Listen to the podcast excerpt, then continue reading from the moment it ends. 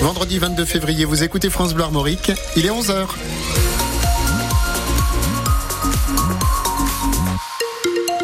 Les infos, Valentin Belleville.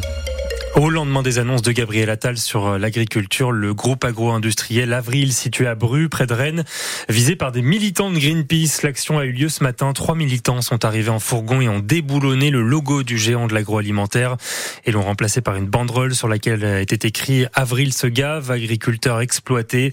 Greenpeace demande au gouvernement, je cite, de mettre un cap clair sur la transition écologique et prendre à bras le corps la question des inégalités dans le monde agricole. Invité de France Bleu ce matin, le ministre de l'Agriculture, Marc Fesneau, assure que 60% des mesures annoncées par le Premier ministre sont finalisées désormais.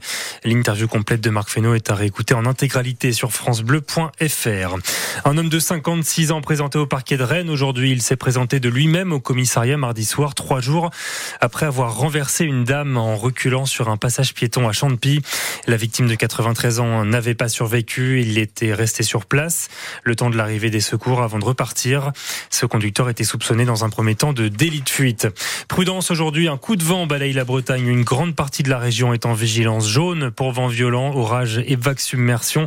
On y revient à la fin de ce journal en détail. Entre 5 et 10 mm de pluie attendue ainsi que des rafales de vent jusqu'à plus de 100 km heure. Les liaisons maritimes entre les îles Morbihanaises et le continent sont annulées.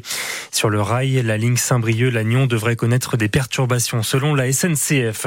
Et puis l'exploit ou la porte ce soir pour le Stade Rennais. Les Rouges et Noirs n'ont pas le choix s'ils veulent continuer l'aventure en Ligue Europa, battu 3-0, souvenez-vous, au barrage aller à San Siro la semaine dernière. Cette fois, les Rennais sont condamnés à l'exploit pour espérer voir le huitième de finale de la compétition.